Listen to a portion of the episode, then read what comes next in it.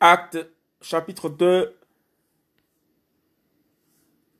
verset 14 à 21. Prédication de Pétros, Pierre.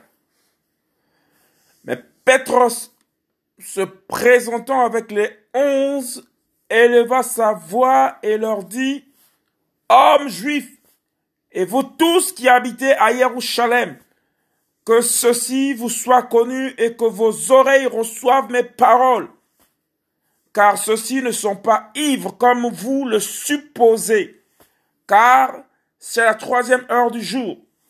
Mais c'est ici ce qui a été dit par le moyen du prophète Yoel.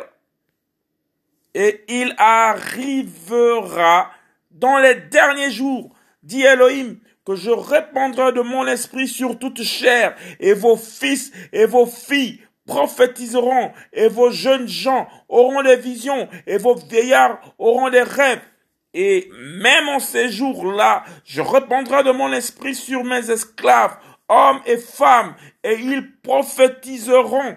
Je, et je donnerai des prodiges en haut dans le ciel et des signes en bas sur la terre du sang et du feu et une vapeur de fumée.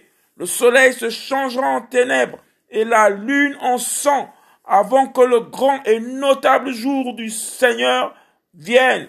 Et il arrivera que quiconque invoquera le nom du Seigneur sera sauvé.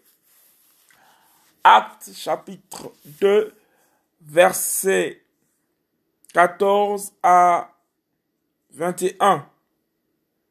Prédication de Pétros,